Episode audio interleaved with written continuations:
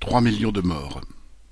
Un rapport de l'INSEE, publié le 29 mars, indique une augmentation de la mortalité de 9,1% en 2020 en France. Une telle augmentation n'avait pas été constatée depuis 70 ans. Au total, 668 800 personnes sont mortes en France en 2020, toutes causes confondues, soit 55 500 de plus qu'en 2019.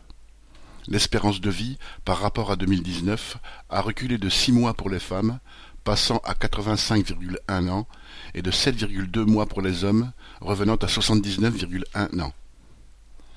Dans la quasi-totalité des pays européens, on retrouve la même augmentation des décès, avec des chiffres dramatiquement élevés, comme en Espagne ou en Italie, respectivement plus 70% et plus 47% pendant la première vague.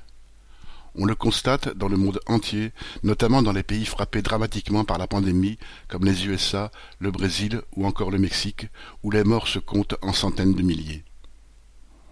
Il ne s'agit pas seulement de statistiques. Chaque mort est pour ses proches un être cher qui disparaît.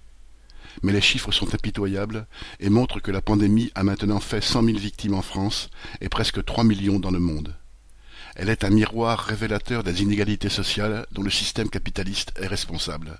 Car, si la menace du virus est la même pour tous, la principale comorbidité, outre l'âge, est évidemment la pauvreté et toutes les maladies qui en découlent et le confinement léger dont se vante aujourd'hui Macron est bien plus difficile à supporter dans les logements exigus de Seine-Saint-Denis que dans les résidences où peuvent se réfugier les plus riches. Des millions de morts dans le monde, des dizaines ou des centaines de milliers dans de nombreux pays, une espérance de vie qui baisse, des inégalités mortelles. Voilà à quoi les classes dirigeantes sont en train d'habituer l'humanité, à nouveau. Cédric Duval